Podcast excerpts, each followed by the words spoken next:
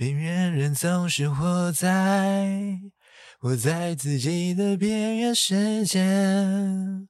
在每个周二晚上，听森林系边缘人在半夜陪你闲聊慢慢讲干话，巴巴拉巴拉巴拉巴巴，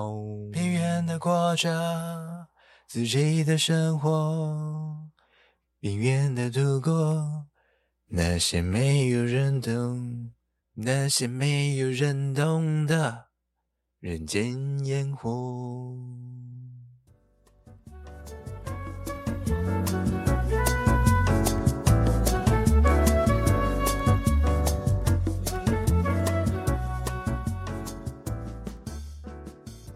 Hello，大家好，欢迎收听深夜时间，我是语音。又来到我们每个礼拜一次的森林系睡前床边故事时间啦。这个礼拜呢，我们要来稍微聊一下有关于林业作业道的内容。在开始之前呢，我们就照惯例稍微尬聊一下。最近那个 COP 二十八正在开嘛。假如跟 COP 比较不熟的朋友，那我还是稍微简介一下好了。COP 它本身是一个联合国的气候峰会，那目前因为是第二十八届，所以就叫 COP 二十八。那这场高峰会呢，它主要就是，嗯、我记得应该是每年都会固定举行，然后让这些世界各国一起来讨论有关于一些。气候相关的议题，对，那在一些那个那个叫什么历史上吗？一些比较重要的国际协议或者是一些那种法，也不是法规，就是一些气候公约啊，或一些纲要之类的内容，大部分也都是从这些气候峰峰会。作为一个主轴，或者是延伸出来的，对，所以这个气候峰会其实对于我们目前在面对一些世界气候变迁上的议题，算是蛮重要的。因为在这样子的一个峰会的过程中，世界各国会尝试着去找到一个共同的方向，那甚至是这几年相当的着重于一些实际上。执行的手段，因为在过去这些公约讲白了，它就是一张壁纸，写出来就是哎、给大家参考一下，有点像那种什么走廊上的近似语之类的，就是小朋友跑归跑，然后看两眼哦，知道这个东西之后，嗯，对，就是看过而已。对，在古早时期的气候气候相关公约，大部分。都比较偏向这种性质，而直到了我记得是巴黎协议吧，巴黎协议之后，那才有一些比较明确的，呃，算是规范嘛，或者是一些实质上的作为，想要去嗯指定或者是规范这些各国他们要做到什么样子的内容。那像欧盟或者是美国那边，相对上他们也会根据这样子的一些讨论结果，制定出相关的执行办法。虽然有时候美国就是大家也知道，它就是世界大国嘛。那作为一个世界领头羊，它要么就是带着大家往前走，要么就是他他他当老大，完全不鸟这回事。这样，对啊，尤其是这几年在。这种环境的议题上，跟他们国内的经济发展上，其实嗯，算是造成了蛮多的冲突啊，就是利益上的冲突。所以有时候美国在这方面，老实讲，为了经济发展，嗯，在一些政治人物的政策上，真的就是会觉得这种东西，即使世界各国很努力在推，但只要一个。美国不鸟他，那这个世界真的就不会有几个国家很认真的在做了。对，总而言之呢，今年的 COP28 在阿拉伯举行，所以呢，大家就知道说，嗯，今天办在一个石油生产大国，其实这算是蛮有趣的一件事情啊。对，大家可以去看看，就是这场戏到底会怎么演下去，真的是会蛮精彩的，对啊，因为尤其像我知道，就是在一些议题上面，虽然大家都会说化石燃料是一个元凶，但对于阿拉伯来说，那就是他们国家重要的经济命脉啊。你要他直接把它斩断吗？也不是啊。但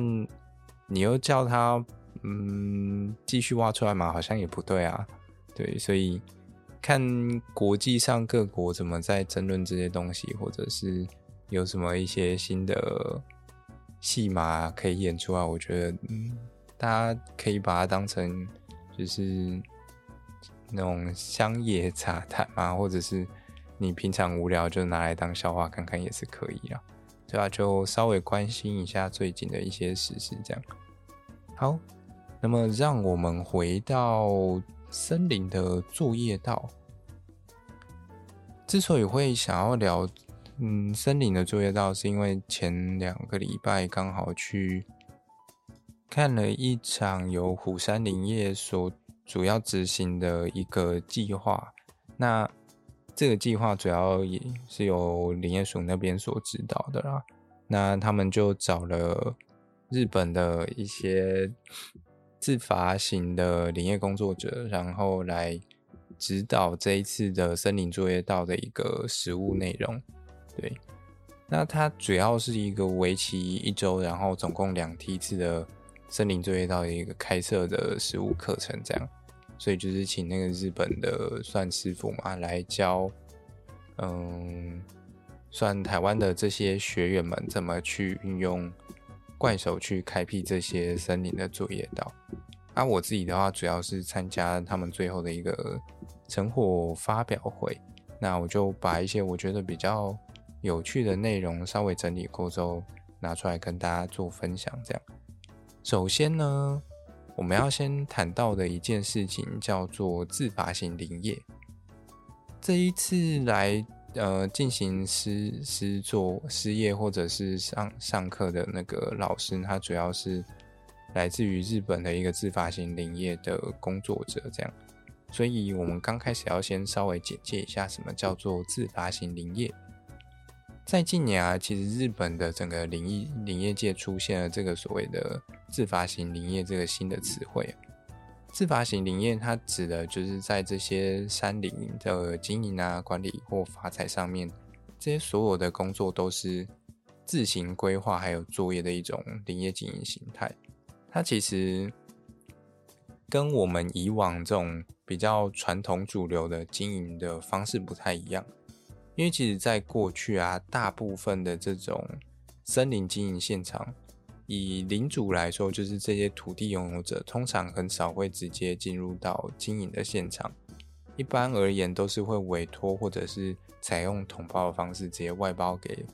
外面的承包厂商，那来进行这种大规模生产性而且比较有效率的一个人工林的经营方式。那为什么日本会出现这样子一个新形态的林业呢？它其实是有它自己的一个算时代背景的，因为自从在嗯二战的时期之后，大概一九五零年代开始，那他们要提供大量的一个就业机会，还有造林，就是供一些木材使用，所以他们进行了一个扩大造林的。方式，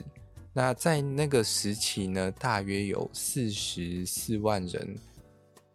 是在这个林业产业里面进行工作，就是专门在做这些伐木跟造林的事业。而从一九六零年代开始啊，日本开始面临到了能源转型，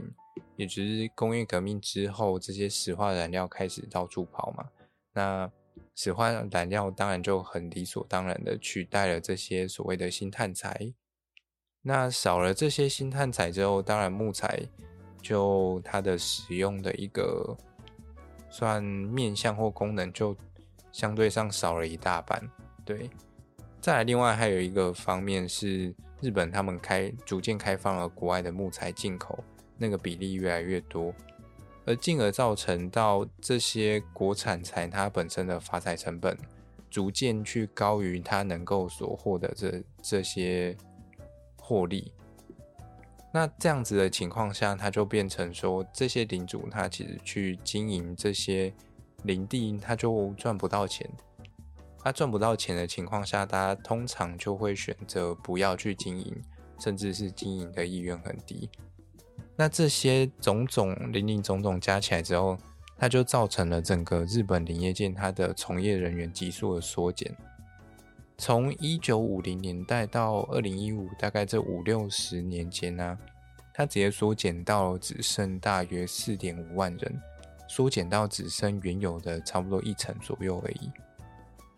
那也就是说呢，日本它从大概一九五零年代自给率将近一百 percent 的情况下，逐渐缩减，缩减到二零零二年是他们最低的时候。那个时候大约只有十八 percent，就是将近两成啊。对，只是从原本百分之百自己自我供给的情况下，少到只剩下两成。而后来因为一些政策面向的关系，所以其实逐渐推升到了二零一七年大约三十六 percent，其实也增加了，就是最低点的大约有两倍之多。那这中间发生了什么事情呢？大概有几个面向。首先，第一个是生质能发电，大概在那个时间点逐渐发展起来。而木材它其实算是一个蛮重要的生质能发电的材料来源。对，通常他们要拿来做这些生质发电的话，一般就是压成所谓的木质颗粒，就是把这些木头的加工后的屑屑，那压成一颗一颗的，有点像那种。不知道大家有没有看过木质的猫砂，就是木质颗粒的猫砂，可能养兔子或养猫会用到的那种。对，大概就有点像那种东西。而除了刚刚讲到的生质能发电以外啊，还有一个原因，就是因为国家国外的木材价格开始上涨了。大家都知道说，其实前两年光是我们遇到了乌俄战争的开打，那个国际。国际的木材价格就已经飙到翻掉了，不知道大家还有没有印象这件事情？对，也就是说，俄国它其实本身作为一个世界的木材供应大国，那假如有任何的这种事情发生的时候，木材价格在整个国际上飙涨，然后就会造成国内任何的一些装潢或者是相关的木业会受到很严重的打击。因为它会很强力的去影响到这些原物料的供给。我记得在前两年的话，其实日本他们那边最主要受影响的，好像是一些装潢业的样子。对，有印象中那时候看新闻好像是这样，因为他们的一些国外的进口材，尤其是俄国，通常是一些针叶树。那针叶树通常会拿来，他们那边会拿来做一些合板或者是一些加工用材，所以在他们的装潢业上面用的蛮多的，尤其是像那种，就是室内装潢有时候不是上面会在屋呃天花板的位置会有一些横架或者是那种隔板之类的东西，对，他们好像在那些地方用的比较多。而一些比较原木用材的话，就是比较偏向是他们国内供给为主，对，再不然就是一些其他国家，我印象中是这样。好，那除了这一块以外啊，另外还有一部分是因为日本他们开始意识到说这样就是一直维持很低的供给率不行，所以他们就开始去鼓励这些。呃，不，不论是民间单位也好，或者是他们官方单位，就是要开始进行一些伐采。那他们早期的这些造林，好像主要会是以那种书法为主，所以呢，在这个阶段当中，他们其实蛮大一部分去鼓励进行所谓的竹伐，也就是把最主要的那个生产的木材给砍出来。嗯，这样讲好像大家比较难理解。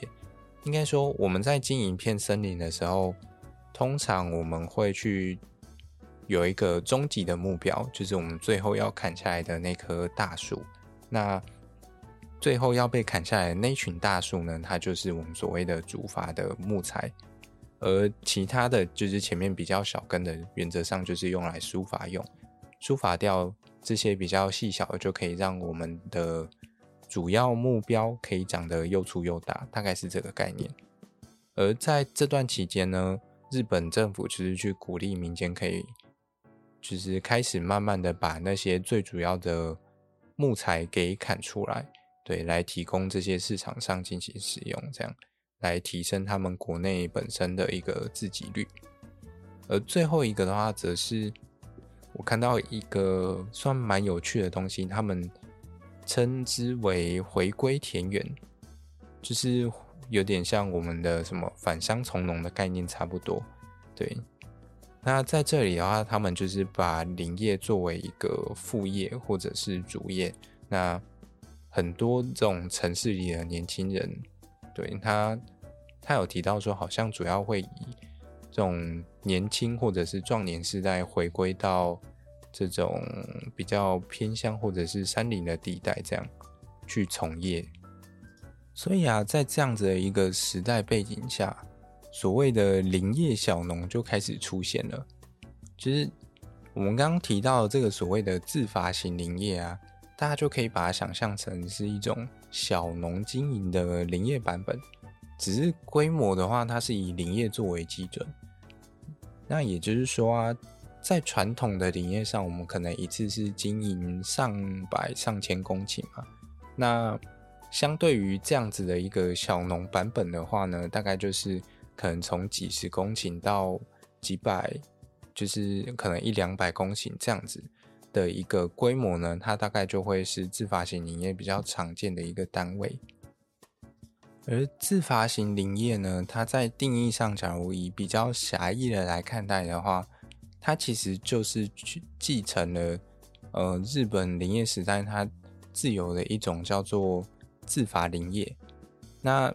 在这个过去的林业模式当中，领主假如从经营规划到伐采，全部都是以自家的劳动力来进行作业的话，这个就是称之为自发林业，也就是最狭义的这种自发型林业的定义。那假如把它相对上广义一点来看待的话，它除了在经营管理还有伐采作业上是自主规划的模式以外，不比较不一样的地方是，它其实在施作这些山林场域啊。它并不一定限制是自家拥有的森林，那只要是固定的一些特定区域就可以了。例如说，可能在宜兰的后山，那有可能大约五十公顷的林地好了。那森林边缘就很固定的在经营这片林地的话呢，那森林边缘其实就可以算是一种比较广义的自发型林业，因为它今天想要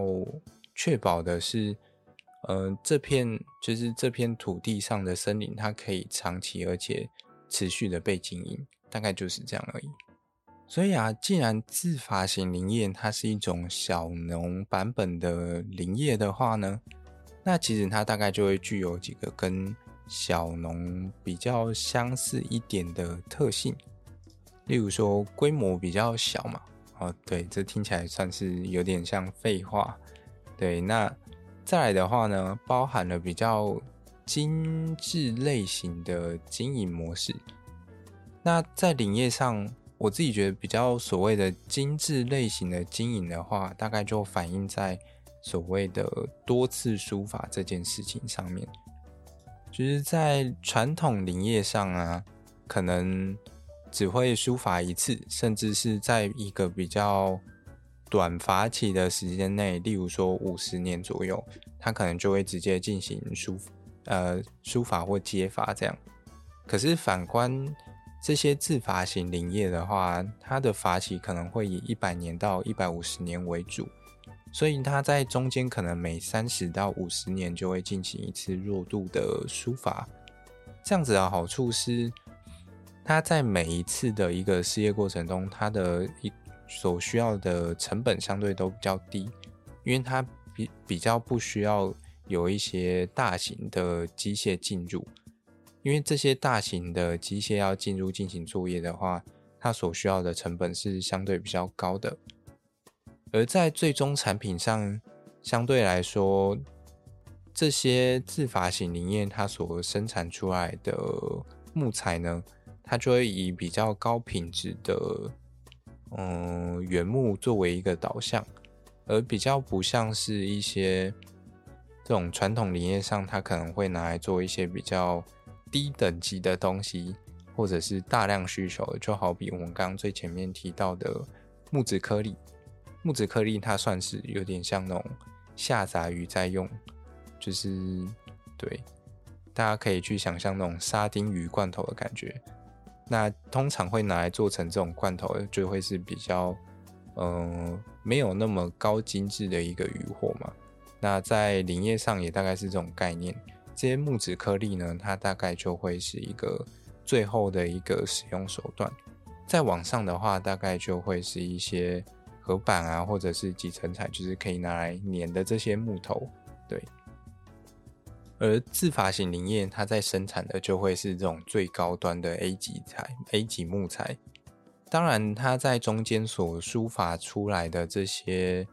比较小根的木头呢，它可能就会同样拿去作为 B 等级的这些合板啊，或者是集成材做使用，甚至是木质颗粒。最后啊，则是有关于生态环境保护面的，我想应该。有蛮多人也会 care 这一块的。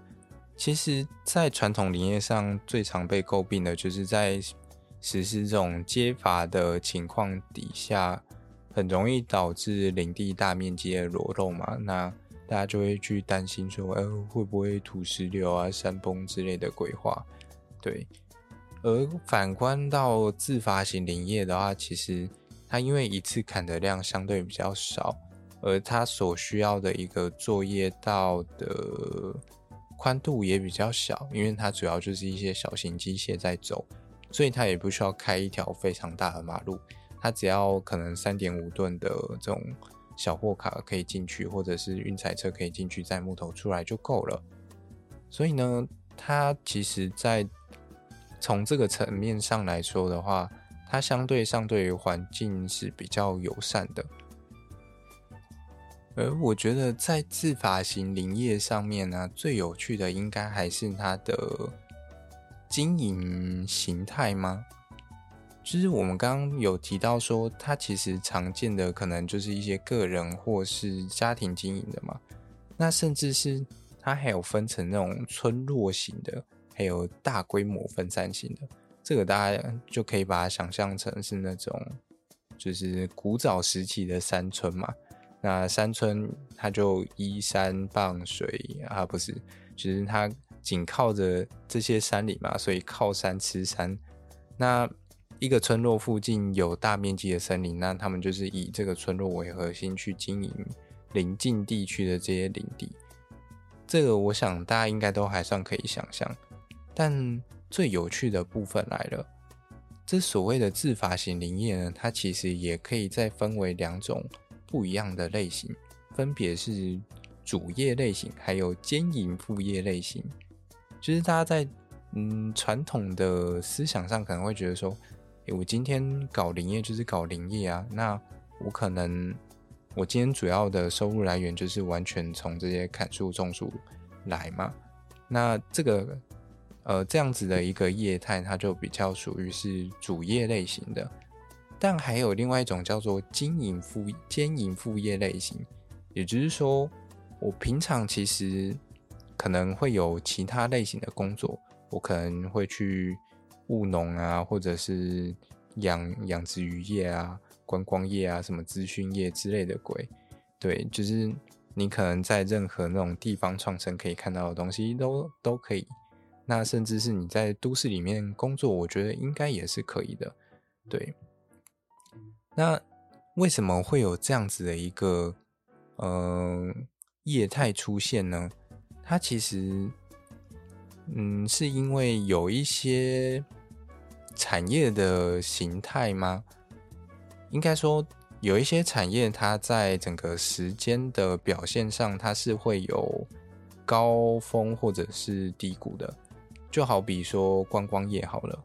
有一些地区它的观光业它就是会有季节性嘛，例如说，呃，郊区的温泉季通常冬天人才会多嘛，夏天大家宁可去泡冷泉，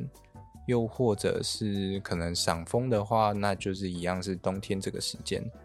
或者是你可能夏天要避暑才会去高山上嘛，那剩下的半年对于这些业主来说，他的一个收入来源到底要从哪里来呢？他要么就是在原有的本业上面想出一些不一样的收入方式，又或者是他也可以选择，就是把，例如说可能剩下的这半年时间，我可能年底专门做温泉季的一些旅游相关的东西，那我可能在我的春季或者是夏季这段期间，我就专门上山砍树卖木头这样。我觉得这样子的一个从业方式，说不定台湾也会有蛮多人喜欢的。因为我觉得，嗯，其实感觉有蛮多人就是可能正正业做一做之后，就会想要休息一段时间嘛。那这段时间可能就会想要躲到山上换个工作之类的。那假如说今天可以同时满足这两者的话，那我觉得，诶，像这种兼营副业类型的林业，说不定会是一种未来的趋势。不知道大家怎么想，对啊，我觉得嗯，听起来还蛮棒的。假如是我的话，我说不定会考虑，对啊。不过大家不知道会不会疑惑说，诶，为什么林业好像可以用这种相对比较弹性的方式在做经营吗？就是，嗯，怎么搞的？好像说，诶，我好像，呃。我可能春夏季有工作，然后秋冬季去上山砍柴，好像也可以；或者是我秋冬要工作，那春夏来砍柴，好像也 OK。对，因为其实如果单纯就伐木这件事情的话，它是相对蛮有弹性的。我们虽然会说，就是在一些，比如说收枝或者是这种除草这些工作。它可能会比较有时效性，但假如是以砍木头这件事情的话，原则上其实比较还好，除非像台湾在一些特定季节会比较容易下雨的话，那大家通常会选择避开啦。尤其像宜兰东北季风来的时候，几乎天天都在下雨，而在下雨情况下，你要去做这些伐木甚至是运柴的工作是蛮困难的。对，所以我觉得，虽然看起来好像蛮弹性的，但它也有不不太弹性的地方啊。对，这是一些比较实际层面的。而日本那边呢，他们其实在二零一四年就成立了一个实现持续性环境共生林业的自发型林业推进协会。呃，这个协会，对，那假如大家有兴趣的话，可以自己。上网去看他们一些其他的资料，而这次来协助这些就是作业到失业的这位师傅呢，那他也是来自于这个所谓的自发型林业推进协会，对，我直接帮各位简称。那这位桥本光治先生，他其实从业了好像四十多年了吧，还蛮厉害的。对，因为他其实在这四十多年之间呢，他所管理的这一百公顷的林地，他开设了将近长达三十公里的一个作业道。三十公里是什么概念呢？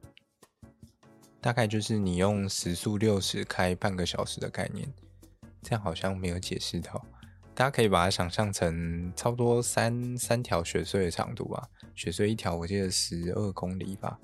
啊，将近两条到两条半，对，大概有这么长。那在这么长三十公里的作业道当中，大家可能会觉得说，哎，四十年都过去了，那它的林道应该常常都有损坏，或者是遇到什么样子的天灾之类的吧？但实际上，它只损坏了二十公尺的长度，哎，这个记录听起来真的蛮夸张的。也许有人会去质疑说：“诶，怎么可能？他是怎么办到的？”但我觉得，其实从他的一些施作功法来看的话，我认为这并不是一件不可能的事情。而在介绍这些功法之前，我想应该会有人想要问说：为什么要有这些作业岛？就是，嗯，这些森林好好的长在那里不好吗？为什么你要特地去开这些道路出来？开设这些道路是不是会去伤害这些森林？嗯，这其实有时候算是一个大哉问嘛。假如就我们人类要存活的角度来说啊，不是啊，这个这个太小口了。对，这些东西，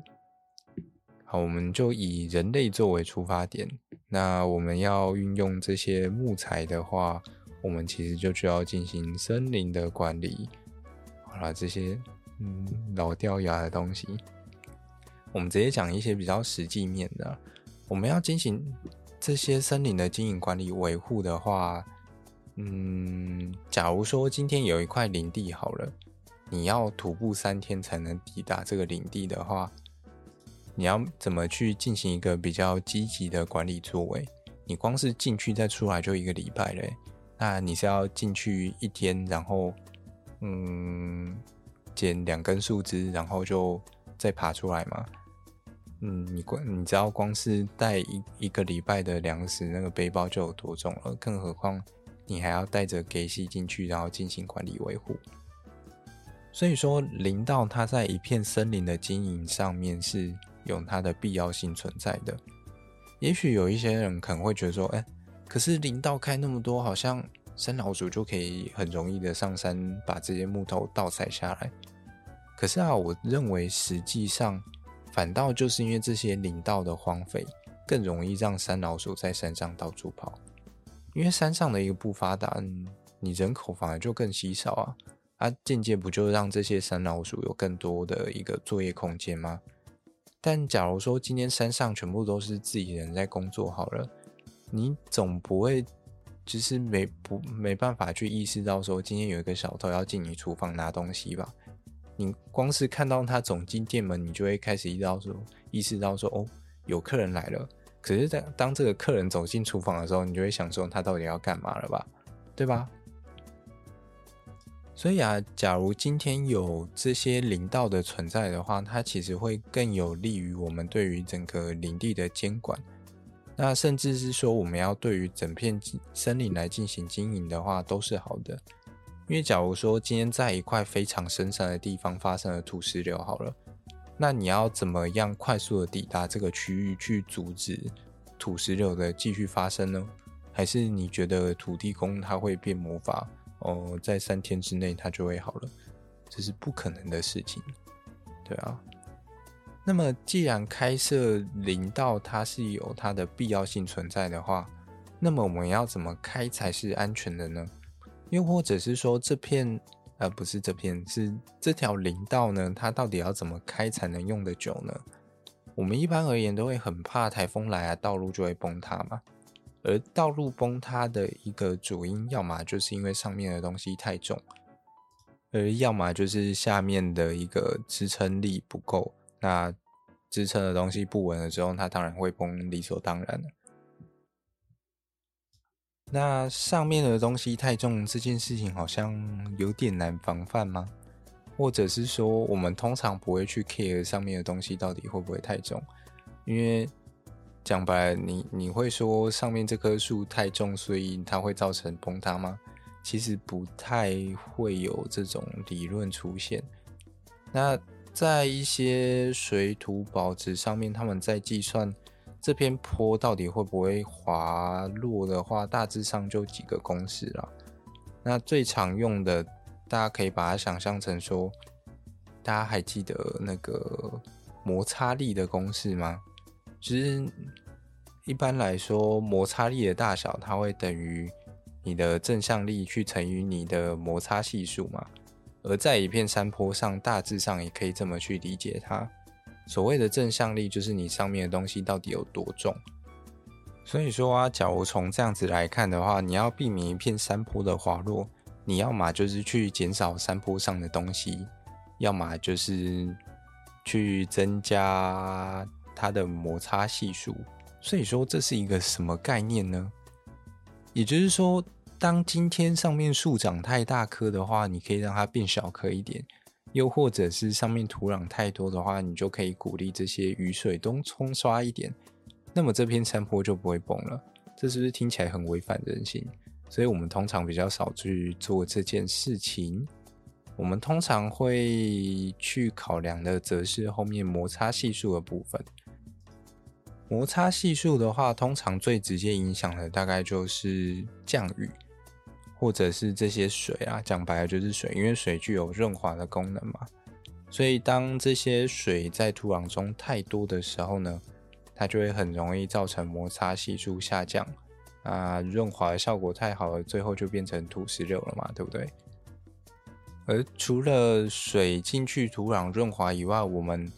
更常担心的是另外一件事情，就是雨水的冲刷。雨水冲刷这件事情呢，它就是一个我们常见的侵蚀现象嘛。而侵蚀现象，它会把我们需要的这些用来固定用的泥沙给冲走。啊，掏空之后，整个路面就会坍塌了。所以简单来说，我们最容易去做到的一件事情，就是在道路范围内的一个水的管理。讲白话一点，就是在这个范围内，我们要去怎么样子管理这些水的疏散，怎么排掉这些水，就会变成一个重要的课题。那么接下来下一件违反人性的事情又来了。我们一般都会觉得说，哎，道路上的这些水好像就应该集中一起让它给疏散掉，它好像是最有效率的。可是反过来说，当今天水被这样给排除的时候，它的侵蚀能力就会上升。当水集中的越多，它就越容易带走更多的沙石和泥土，那进而。就会让你的道路给损坏，也就是说呢，我们今天在这样子的一个实验方式里面，我们就要逆着这个逻辑来做这件事情。对，乔邦老师他的一个排水逻辑呢，他是在大概十米左右的地方，十到二十米，它就会设置一个排水道。那这样子的一个排水道，你就会。发现到说它是很快的就把这些水给疏散掉，那它在这些道路的铺设上面，它其实也会去引导这些水流以扇形，以扇形就是那种有点像三角洲的那种样式呢，把水给排掉。在这样子的情况下，水分只会慢慢的去散失掉，而不会集中。进而让这个道路维持在原有的状态下，那把这些水给排除掉。我自己认为，光是这个点其实就可以解决很大一部分我们对于这些作业道维护的一些疑虑，甚至是去延长它的一个耐久性。而再来下一件事情的话，则是。路线的挑选，其实这些作业道也好，或者是林道，它的一个路径的挑选还蛮重要的，因为在自然的地形当中，它本来就会有一个比较容易堆积，或者是比较容易被充实的地方，所以它才会自然的形成一些溪沟或者是一些棱线。对，那。而基于我们对于林道的需求的话，理所当然，我们就会希望说它可以设置在一个比较容易堆积的地方嘛，至少它不会充实掉。而而且在这些相对容易堆积的一个路线上的话，它的地质上通常会相对比较稳定，因为这些东西就是有点像是它就是会有一个自然的。缓坡吗？那可以让这些土壤自然的堆积。我自己觉得，其实这个概念就有点像是早期的原住民，他们在寻找一些山径的时候呢，他们会去走出一些腰绕路，就是这些路它是沿着山腰上在行走的。而这些路它是怎么被走出来的呢？原则上，这个概念我觉得应该就会有点像，因为有一些地方它就是相对比较平缓，然后它的机制会比较稳定。那早期这些原住民，他们不论是在狩猎也好，或者是在迁徙的迁徙的时候，他们走出来这样子的一条路，相对上，他就是根据了他们的经验，还有这样子的一个顺势而为去。找到一条比较适合的路线出来，对。而我自己觉得，在林道的开设上，老师给出的概念也是差不多的。只是像这样子的东西，老师说，嗯，这个其实需要蛮长的经验的。你先回去练练二十年再来吧。好啦，那么今天作业到的内容差不多就分享到这里了。假如大家对于相关的内容有兴趣的话，其实也可以上网再看看一些，呃，刘建志写的一些文章。对，他是一个就是从台湾去日本，应该是爱知县吧，就是从事林业的一个理工科跳进来做林业的人。对，我觉得他还蛮有趣的。我们那天成果展主要都是由他来协助跟老师之间进行翻译和沟通，这样。对，他其实那一天也有安排一小段时间让他做一些分享。他其实也提到了一些跟我自己的想法蛮近的一件事情，就是林业它其实本来就是一种生活，就是这些森林它其实是。理论上应该要离我们很近才对。对他而言，他在日本过这些林业上的生活，真的就是你可能平常在上班，然后下班之后没事，你就可以走到你家后院的森林里面，带着小孩去捡个蝌蚪还是干嘛的。那对他们来讲是一件很自然的事情，很日常的事情。甚至是说，哎，可能哪天砍了一些木材，然后就拿来烤肉还是干嘛的。这个其实就是。日常啊，对，可是，在台湾这件事情好像有时候它变得非常的遥远。我们要烤肉，这些木头哪里来？呃，好像要去全联，要么家乐福，还是什么地方这种大型超市，你要买个木炭回来这样。对，可是对于他们而言，没有啊，我家后面就是仓库，之类的。那这位工作者，他其实，在呃，早期也写了蛮多的科普型的文章，对，大家其实有兴趣，真的可以去看看他的东西。他将许多日本那边的一些见闻或概念都写成中文，方便大家阅读。这样，虽然他其实到后来也有发现到说，这种专业的东西写多了，其实也不一定有人会看。对，因为会看的人就是真的有兴趣的那一群，到头来想要推展这些东西，就是想要把林业再重新推到外面，甚至是推回台湾的话，他需要的其实还是从日常生活开始。对，我们其实，在日常生活中，对于这些木材的教育也好，或者是我们跟木材、森林的关系，真的非常的疏远。虽然我觉得各位可能会来听我。频道的观众们应该有很多都是很喜欢森林的人，对，所以相对上可能距离感就没有那么多。但我相信在你们的周遭应该会有很多人，对于这些森林也好，或者是野外也好，它其实距离非常的遥远。对，有时候不是那种呃实质距离上的遥远，而是。精神上嘛，这样讲好像也很奇怪，对，因为在我们早期的一些教育当中，就是跟你说，呃，海边很危险啊，然后你只要一个不注意，就很容易溺死啊，啊，去山上玩水的话，也要小心瀑布会把你卷走之类的，那就是一些这种没有到非常正确、很奇怪的保守价值观，让我们离这些野外环境越来越远。那我觉得，其实只要能够用一些比较正确的方式去看待它，甚至是面对，呃，有一些该预防的事情预防好，做好准备就好了。我们其实可以很正大光明的踏进这些森林里面才对，甚至是活在这些森林的产物当中。那这也是我在尝试，希望可以借由频道把这些东西带给大家的。那么我们今天节目差不多就到这里啦。假如喜欢我的节目的话，欢迎下个礼拜继续上来听我继续拉雷喽。那么我们这一集就这样啦，拜。